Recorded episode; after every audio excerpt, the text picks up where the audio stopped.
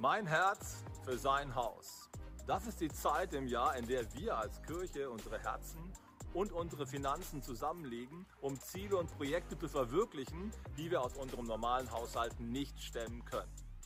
Im nächsten Jahr wollen wir drei große Ziele verwirklichen. Erstens, wir haben einen neuen Mitarbeiter fürs Pastoralteam, Christian Katsch und seine Frau Helen. Dieser Posten muss auch finanziert werden und dafür brauchen wir deine Hilfe. Zweitens, wir wollen in Mönchengladbach die Nakatinusstraße zu einem modernen Gemeindezentrum ausbauen und dafür brauchen wir viel Geld und brauchen deine Hilfe. Drittens, wir möchten unsere fünf Missionare auf drei Kontinenten unterstützen im Gebet und auch finanziell und laden dich ein, dein Herz vor Gott nochmal zu prüfen, ob dein Beitrag hier einen Unterschied machen kann. Ich danke dir für deinen Beitrag. Gott segne dich.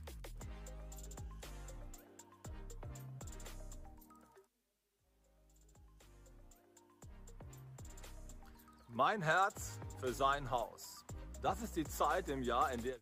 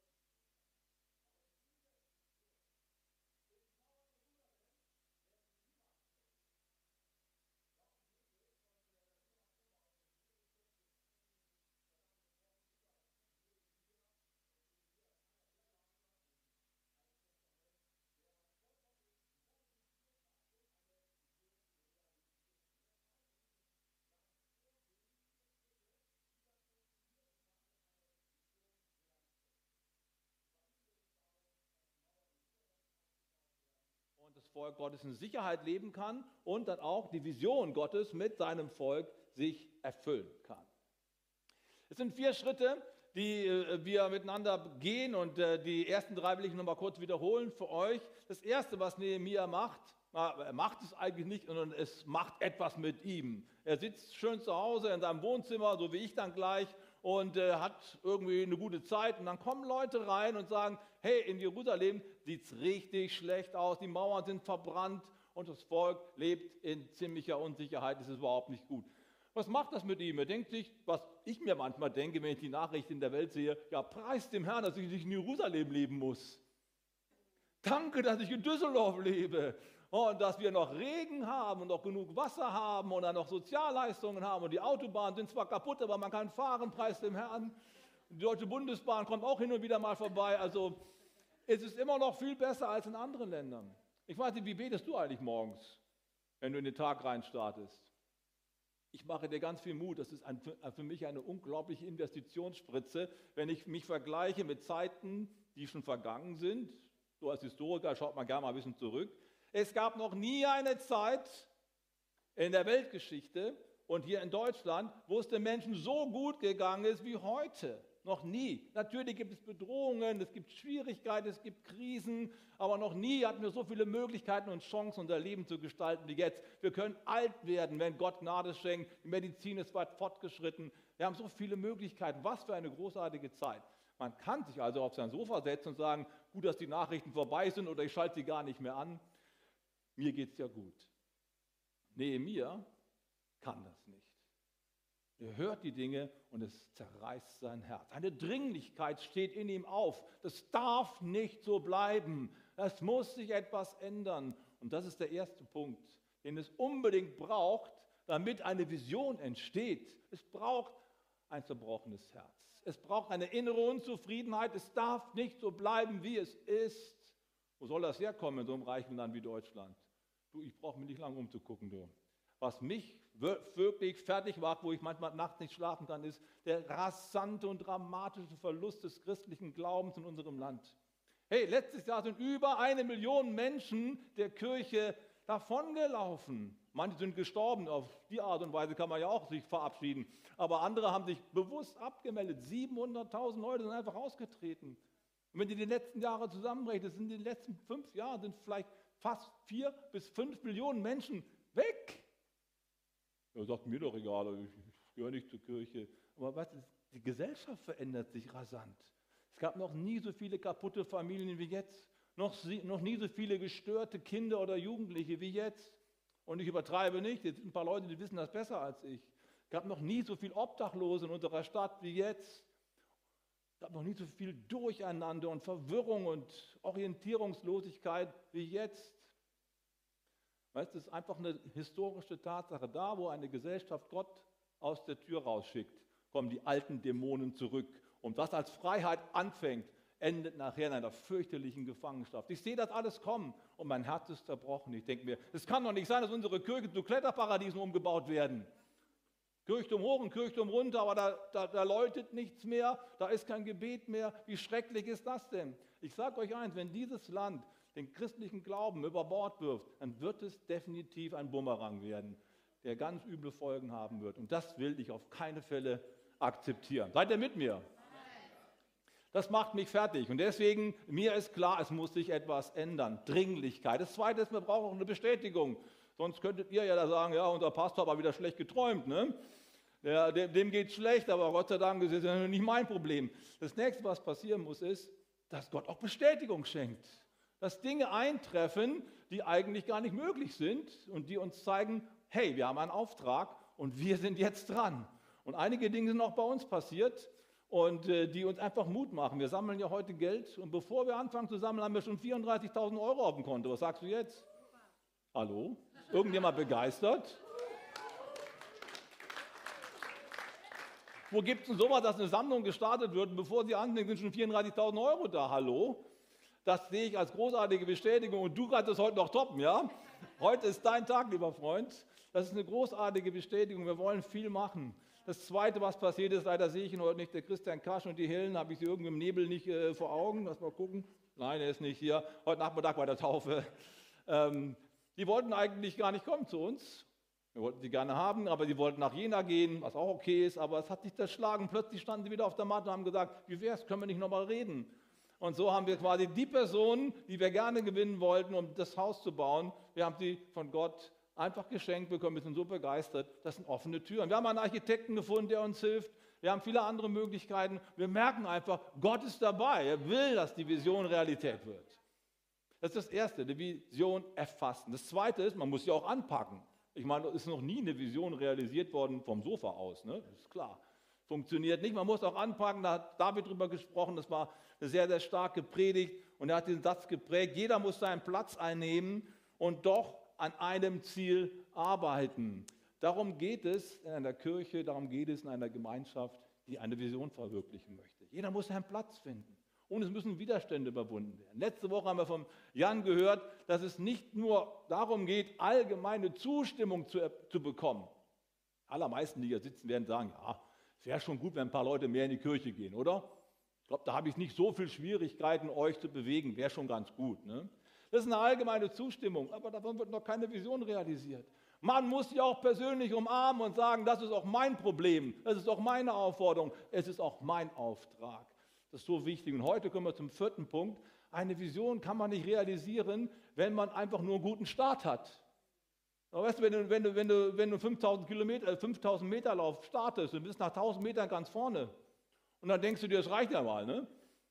dann wirst du keinen Preis gewinnen. Du musst auch bis zu Ende durchlaufen. Es braucht ein Konzept, wie kann man die Vision dauerhaft lebendig halten.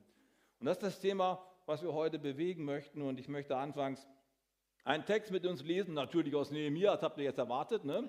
Und zwar ziemlich am Ende, im Kapitel 10, da finden wir genau diesen Punkt, dass Nehemiah sagt, klasse, dass wir die Mauer gebaut haben, Freunde. Das Projekt ist gelungen, aber es ist noch nicht fertig. Und es geht darum, das Ganze zu verstetigen, das Ganze dauerhaft am Leben zu erhalten. Und äh, das ist dann Kapitel 10, wir lesen mal. Und wegen all dem, nämlich dass die Vision weitergeht und am Leben erhalten werden soll, treffen wir heute eine feste Abmachung und schreiben sie nieder und unsere Fürsten, Leviten und Priester sollen sie versiegeln. Jetzt mache ich einen großen Sprung und lass mal 30 Verse aus, weil es ganz viele Namen aufgeschrieben werden, die dann äh, quasi dokumentieren, der ist dabei, der ist dabei, der ist dabei, der ist dabei und dein Name hat auch noch Platz. Wir springen zu Vers 31. Wir wollen, das ist die Abmachung jetzt, wir wollen unsere Töchter nicht den Völkern des Landes geben, noch ihre Töchter für unsere Söhne nehmen, also keine Hochzeiten mit Heiden. Zweitens, wenn die Völker des Landes am Sabbat Waren und allerlei Getreide zum Verkauf bringen, wollen wir ihnen nichts abnehmen, weder am Sabbat noch an einem anderen heiligen Tag. Zweiter Punkt ist, wir haben einen Lebensrhythmus. Der Sonntag gehört dem Herrn, würden wir heute sagen. Und wir haben Ruhephasen und wir wissen, was wir am Sonntag machen. Ihr wisst es, sonst wärt ihr nicht hier. Wir sind im Haus des Herrn, wir wollen Gott die Ehre geben, dafür ist der Tag da. Ohne Sonntag gäbe es nur Werktage. Das Dritte, was wir hier finden. Wir wollen in jedem siebten Jahr auf den Ertrag des Bodens und auf jede Schuldforderung verzichten. Was für eine großartige Einrichtung. Vor ein paar Jahren hat der deutsche Staat das entdeckt und hat die private Insolvenz eingeführt. Hoffnung für alle, die Schulden überall, über beide Ohren haben. In sieben Jahren kannst du frei sein. Private Insolvenz, übrigens auch die sieben Jahre, interessant, nicht wahr? Das kommt aus der Bibel, da hat man sich verschulden können, wie heute auch, aber es gab irgendwann mal auch ein Ende der Verschuldung. Jedes siebte Jahr war dann Feierabend und du wurdest wieder freigelassen, alles auf Null zurück und du kannst wieder von vorne starten. Und das wollen wir machen und den Menschen nicht dauerhaft in Abhängigkeit, in Schuldnerschaft lassen. Wir lassen sie wieder frei. Das hat was mit Beziehungen zu tun. Das hat was mit Miteinanderleben zu tun, mit Solidarität. Großartiger Gedanke. Und dann viertens, wir wollen alljährlich die Erstlinge unseres Landes und die Erstlinge aller Früchte von allen Bäumen zum Hause des Herrn bringen und die Erstgeburt unserer Söhne und unseres Viehs, wie es im Gesetz geschrieben steht. Auch wollen wir, als, wollen wir als unsere Abgaben den ersten Teil von unserem Brotteig und von den Früchten aller Bäume, vom Vieh, vom Öl, den Priestern bringen in die Kammern am Hause des Herrn und den Zehnten unseres Landes für die Leviten, für die Priester, die da dienen und die Torhüter und Sänger. So wollen wir es im Haus unseres Gottes an nichts fehlen lassen. Viertens, auch unsere Finanzen sind dabei und sie werden einen Unterschied machen gab viele Abgaben und Opfer und die Leute im Volk haben gesagt, wir unterschreiben, wir sind dabei, hier ist mein Zettel. Und genau das wollen wir heute machen. Um das zu verstehen, was Nehemiah eigentlich meint, möchte ich euch mal kurz einen kleinen Sketch vorführen. Mit meinem Lieblingspastor hier, Lieblingshochpastor, aber nur einen, die anderen sind noch in Ausbildung. Ähm, und ich möchte euch mal zeigen, wie es sein kann, wenn etwas in unser Leben kommt, mit dem wir nicht gerechnet haben, was uns herausfordert. Kurz die Szene, ich setze mich jetzt hier hin und chill hier an meinem Fernsehapparat. Ich äh, schalte jetzt gleich in die WM nach Katar ein, die schwitzen dort, ich habe es ich schön mollig und äh, äh, habe eine gute Zeit und denke an nichts Böses. Und ich bekomme dann, ich habe mir meine Sachen aufgebaut, ich weiß nicht, was bei euch so am Samstagabend so auf dem Tisch hier rumsteht. Haribo, Manchmal gibt es auch Bier, klar, Schokolade. Das muss schon sein, oder? Sonst macht der Abend keinen Spaß. Seid ihr mit mir? Ganz kurzer kleiner Einschub. Wir hatten mal hier in der Kirche einen Best-Agers-Kreis. Aber ich sehe keinen Best-Ager mehr, der dabei war damals. Das liegt wahrscheinlich an den vielen Kalorien, die sind geplatzt. Wenn wir uns getroffen haben, haben wir uns da draußen in der Willkommenslounge getroffen. Die kamen mit Rucksäcken, die Burschen. Mit Rucksäcken.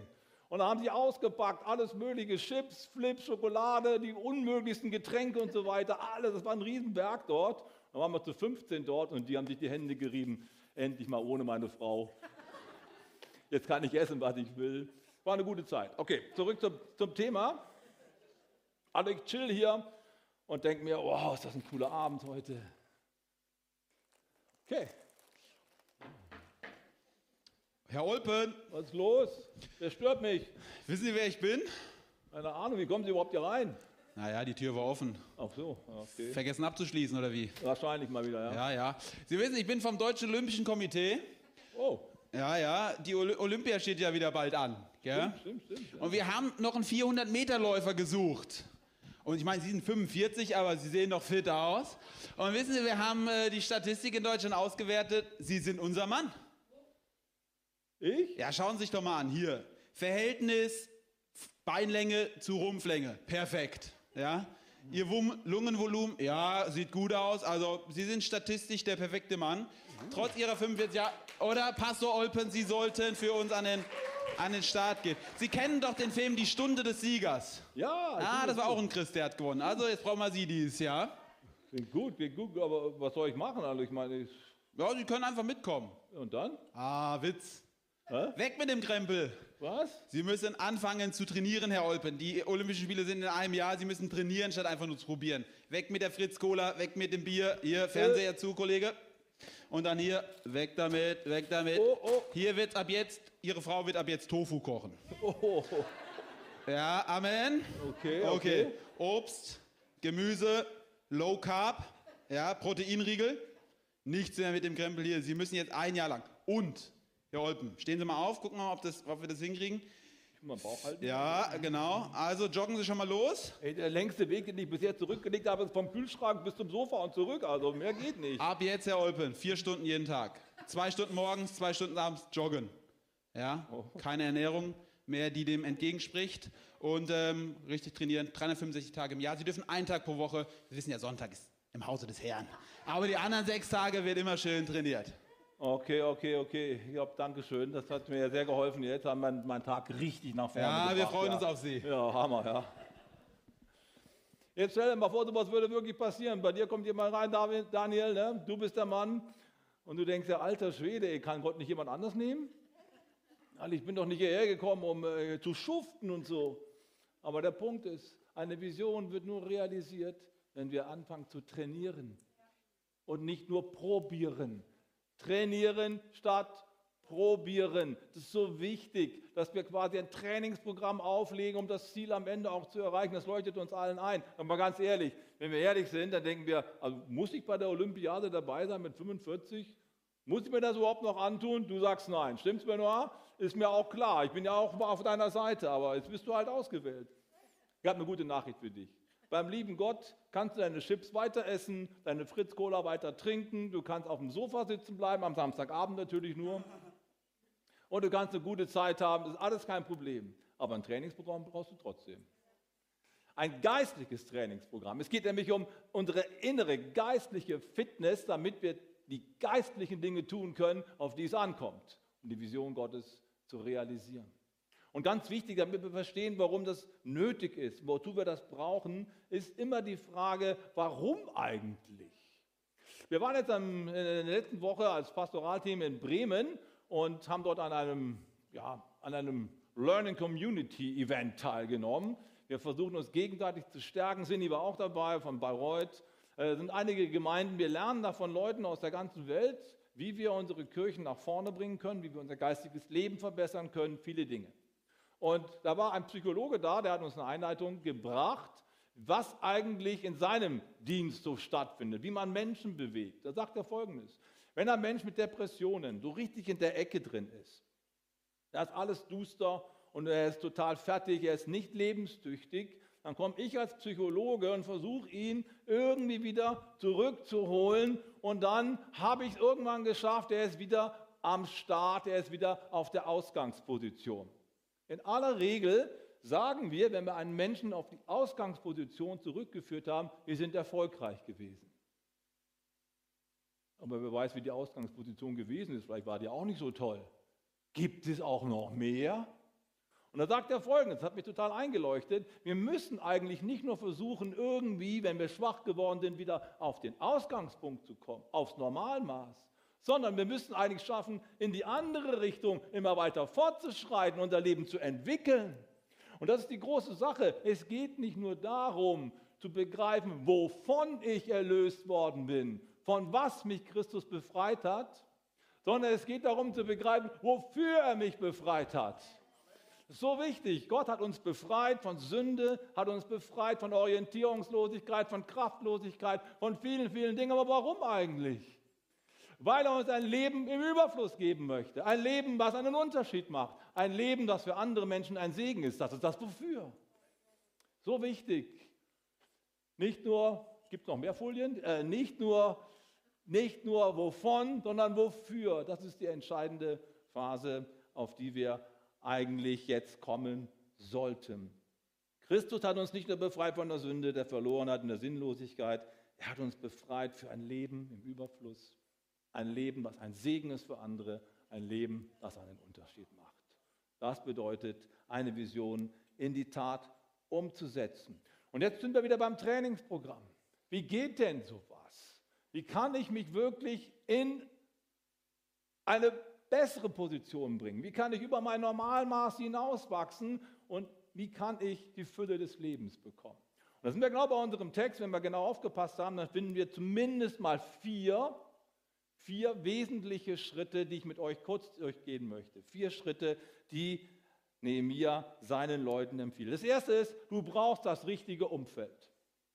Das richtige Umfeld. In dem Fall war es so, dass die Israeliten zum Teil geheiratet haben mit Leuten, die einen ganz anderen Glauben hatten. Jetzt sagst du in der aufgeklärten westlichen Welt, ja und, wo ist das Problem? Das kann man alles machen, aber die Frage ist immer, hast du einen Auftrag? Hast du eine Vision? Hast du eine Bestimmung von Gott? Und immer da, wo du eine Bestimmung hast, macht es macht es sehr, sehr viel aus, macht es einen großen Unterschied aus, mit welchem Umfeld du dich umgibst. Ist doch klar. Aber wenn ich Fußball spielen möchte, dann mir, bringt es nichts, wenn ich Ruderer in meinem Verein habe. Ich brauche Fußballspieler. Und so ähnlich ist es auch hier. Israeliten haben einen Auftrag. Sie haben den Auftrag, das Licht der Welt zu sein, ein Vorbildvolk zu sein, an dem andere Maß nehmen können. Und deswegen ist es so wichtig, dass sie den gleichen Glauben haben, die gleichen Ideale haben, den gleichen Gott anbeten und die gleichen Werte miteinander entfalten. Das ist der Punkt. Wenn du ein starker, gläubiger und verändernder Mensch sein möchtest, dann brauchst du das richtige Umfeld. Und wir alle wissen, das Umfeld entscheidet, ob ich gut bin oder ob ich schlecht bin. Ich meine, wenn du in einem Umfeld zu Hause bist, vielleicht im Büro, wo Leute dich immer runtermachen, ja, Julia, wie siehst du heute wieder aus? Fünf Minuten zu spät gekommen, überhaupt deine Arbeit lässt auch zu wünschen übrig. Das kann man ja schon mal einen Tag erdulden. Aber wenn es den ganzen Tag so geht und nächsten Tag und die nächste Woche, dann bist du auch schlecht. Deine Leistungen lassen nach, dann hast du auch keinen Bock mehr. Hey, und es gibt so viele Menschen, die sind einfach im falschen Umfeld gefangen. Die falschen Freunde, falsche Umgebung. Ziehst dir die falschen Sachen rein auf YouTube oder sonst irgendwo. Du füllst dich mit Dingen, die dich nicht nach vorne bringen erste Schritt ist, dass ich mich davon löse, in ein positives Umfeld gehe. Und dann plötzlich wechsle ich vielleicht den Arbeitsplatz. Die Julia kommt drüber, steigt ins Unternehmen von der Ines ein und auf einmal Ines, hey, schön, dass du da bist. Du siehst super aus heute. Ehrlich, die anderen haben immer gesagt, ich sehe schlecht aus. Du siehst toll aus, du hast ein sensationell gutes Sweatshirt an, richtig großartig. Deine Arbeit ist klasse und wir können gemeinsam hier Community machen ne, für die Kirche und irgendwie wird das Ganze zum Dreamteam. Und du wirst immer besser und deine Posts werden immer besser und äh, überhaupt, alle haben Freude an dir, weil du einfach im richtigen Umfeld bist. Das ist der erste Punkt. Du brauchst das richtige Umfeld. Du brauchst eine Gruppe von Menschen, die mit dir unterwegs sind, die dich anfeuern und dir immer wieder helfen, die Vision nicht aus dem Auge zu verlieren. Dein Leben hat Bestimmung, Steffi. Du brauchst Menschen, die dir sagen, kann man, ich glaube an dich. Und wir werden das gemeinsam schaffen. Und das macht was mit uns. Und das soll die Fokuskirche sein. Jede Kirche hat diesen Auftrag, ein Umfeld zu schaffen, in dem Menschen aufblühen. Das richtige Umfeld. Das zweite ist, wir brauchen einen richtigen Rhythmus. Wir haben von den Sabbattagen gelesen. Andere, die machen alles Mögliche an diesem Sabbattag, die machen Handel und alles Mögliche und Gott sagt, mach da einfach nicht mit. Du brauchst einen gesunden Rhythmus. Der Sieben-Tage-Rhythmus ist der Schöpfungsrhythmus, Freunde. Sechs Tage hat Gott gebraucht, die Welt zu schaffen, am siebten ruht er. Das ist in uns eingewoben, das ist etwas, was in uns drin steckt, was uns gesund erhält. In der französischen Revolution wurde mal der Sieben-Tage-Woche wurde abgeschafft, wurde, hat eine Zehn-Tage-Woche eingeführt. Also das kann man sich schnell ausrechnen, macht irgendwie wirklich nicht viel Sinn. Ne? Ich muss neun Tage arbeiten, bis ich einen Tag frei habe. Also lieber nur sechs, oder? Hat nicht funktioniert, wurde auch wieder abgeschafft. Das ist nichts. Wir brauchen Rhythmus und das ist ein Riesenproblem in unserer heutigen Gesellschaft. Die meisten Menschen, wahrscheinlich auch viele von euch, haben keinen anständigen, keinen gesunden Rhythmus. Zu viele Sachen gleichzeitig, von überall kommen Dinge rein und wo ist der Ruhetag? Wo ist das Runterkommen? Wo ist das Ausrichten auf die Vision? Hey, liebe Freunde, auch am Livestream, wie cool wäre es, wenn du nächste Woche wieder hier bist? Ja, in der Corona-Zeit mussten wir uns Gewohnheiten antrainieren, die irgendwie gegen unsere bisherige Kultur gesprochen haben. Das ist richtig. Aber ich habe eine gute Nachricht für dich. Corona ist vorbei. Also für uns ist das gegessen. Wir leben wieder ganz normal und vertrauen darauf, dass Gott uns bewahrt. Das ist wichtig. Und deswegen müssen wir wieder reinkommen, eine gesunde Kultur. Der Sonntag ist der Tag des Herrn. Nimm dir doch einfach fest vor, einfach da zu sein. Und schaff einfach Raum, rede mit deinem Arbeitsgeber und mit wem auch immer. Das ist der Tag, das ist Gottes Tag. Ich schaffe Raum für dich. Der gesunde Rhythmus. Das dritte ist die richtige Haltung oder die richtigen Beziehungen. Hier werden Menschen nach sieben Jahren wieder freigelassen und nur dann kann Solidarität entstehen und ein Wir-Gefühl entstehen. Wie wäre es, wenn wir unsere Beziehungen mal ordnen? Wenn wir Beziehungen, die nicht in Ordnung sind, die zerbrochen sind, wieder in die Heilungskraft Gottes reinbringen. Wie wäre es, wenn wir um Vergebung bitten? Wie wäre es, wenn wir anfangen, Menschen freizulassen? Was kann daraus alles entstehen? Die Kirche soll der Ort sein, wo die Liebe regiert. Amen. Ein Ort, wo Menschen aufblühen können, weil die Beziehungen gesund sind. Das Wichtigste, was eine Kirche hat, sind ihre Beziehungen. Und wenn die nicht in Ordnung sind, dann kannst du einpacken. Denn woran wird die Welt erkennen, dass wir die Jünger von Jesus sind? An der Lautstärke ne, des Gottesdienstes, ist doch klar. An der Liebe, die untereinander da ist. Das ist das Erkennungszeichen schlechthin. Das muss ganz vorne sein. Deswegen gehört das hier dazu. Daran kann man arbeiten. Und wenn eurer Liebeskette Festigkeit und Stärke fehlt, oder fleht um die Wette, bis die Jesus wieder stellt, wer hat das gesagt? Zinsendorf. Okay, viertens, die richtigen Prioritäten. So wichtig, die richtigen Prioritäten auch im finanziellen Bereich.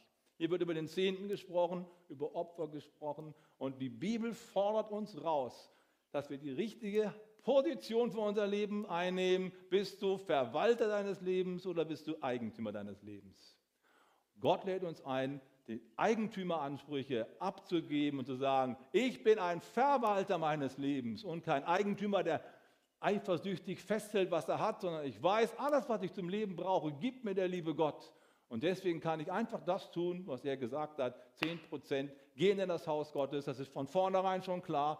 Und dann kann plötzlich eine ganz andere Atmosphäre in mein Leben reinkommen. Ich bin viel gelassener.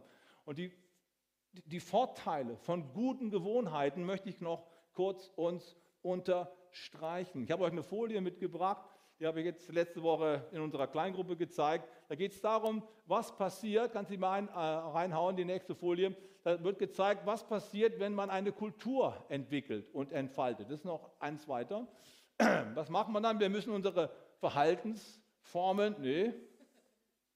Probier es mal ein bisschen, auch nicht. Das ist die, ah ja, okay, ich habe schon gesehen. Ihr habt leider die falsche PowerPoint, da habe ich ein paar Sachen nämlich drin gelassen, die nicht rein sollten, aber ist jetzt nicht so wichtig. Erzähle ich es euch so, okay?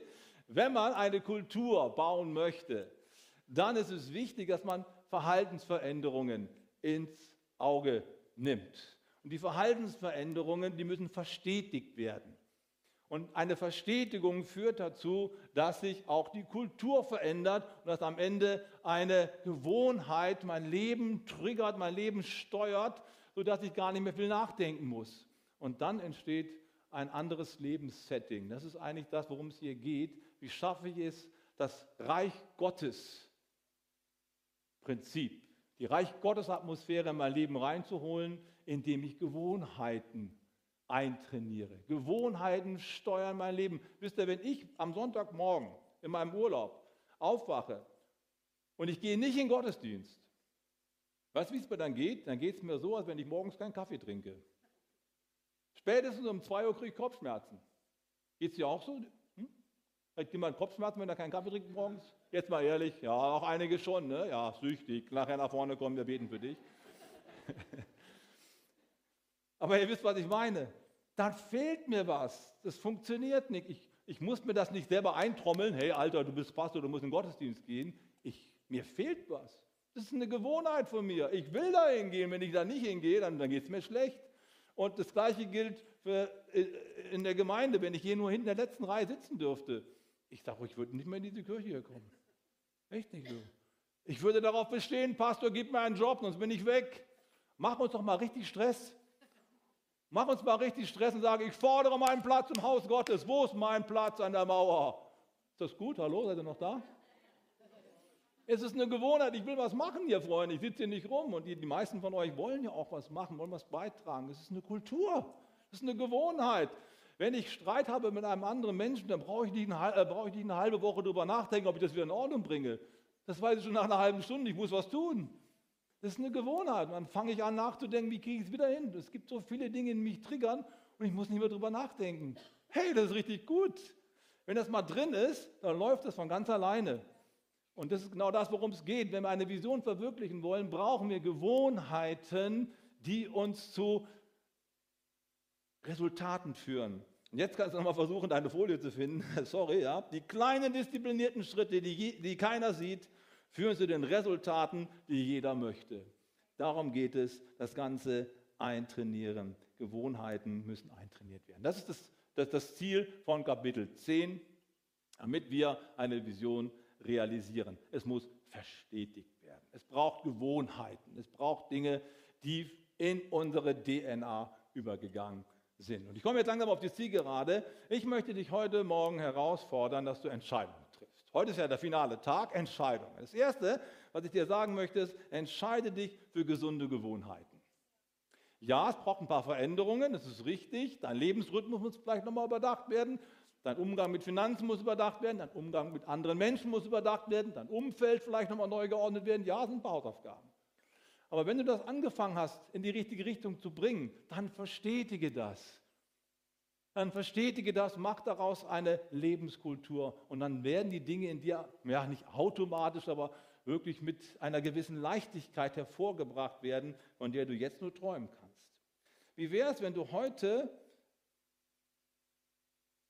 etwas verabschiedest, was dein Leben bisher getriggert hat. Dieses Maybe, vielleicht und mal sehen Setting. Wie wäre es, wenn du das heute ablegst und sagst, maybe, vielleicht, mal sehen Nachfolge ist schwache Nachfolge. Da werden keine Resultate erzielt. Da wird die Mauer nicht gebaut. Da werden wir kein Vorbild sein und keine Leuchtkraft entwickeln. Wie wäre es, wenn du das einfach über den Haufen wirfst und sagst, Schluss mit maybe. Ich bin dabei. Ich treffe heute ein Commitment. Ich bin ein Teil von Gottes Haus und von Gottes Plan und ich werde heute meine Entscheidung treffen. Auch im finanziellen Bereich möchte ich dich herausfordern, heute einen Glaubensschritt zu gehen. Du hast zwei Karten, die Band kann ganz schön nach vorne kommen. Du hast zwei Karten bei dir auf deinem Stuhl liegen. Eigentlich sind sogar drei, aber ich möchte nur mal zwei erwähnen. Die eine ist ein Umschlag, wo wir dann gleich unseren Betrag, den wir geben wollen, eintragen können mit dem Stift, der auch dabei liegt.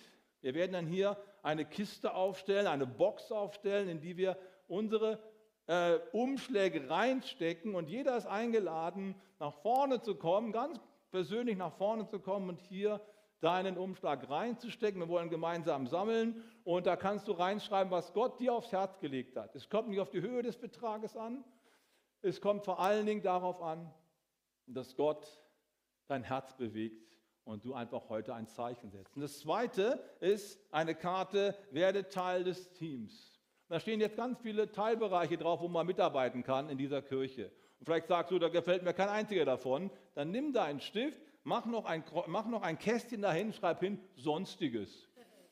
Egal, schreib irgendwas hin und kreuz das ab, nimm deinen Namen mit drauf und dann wirf es auch ein als Zeichen dafür, heute ich bin an Bord. Bin ein Teil des Teams. Ich werde die Vision mit allen anderen realisieren. Worauf kommt es an? Es kommt darauf an, für etwas zu sein. Gegen etwas zu sein ist leicht. Aber für etwas zu sein ist eine Haltung, die die Welt verändern kann. Amen.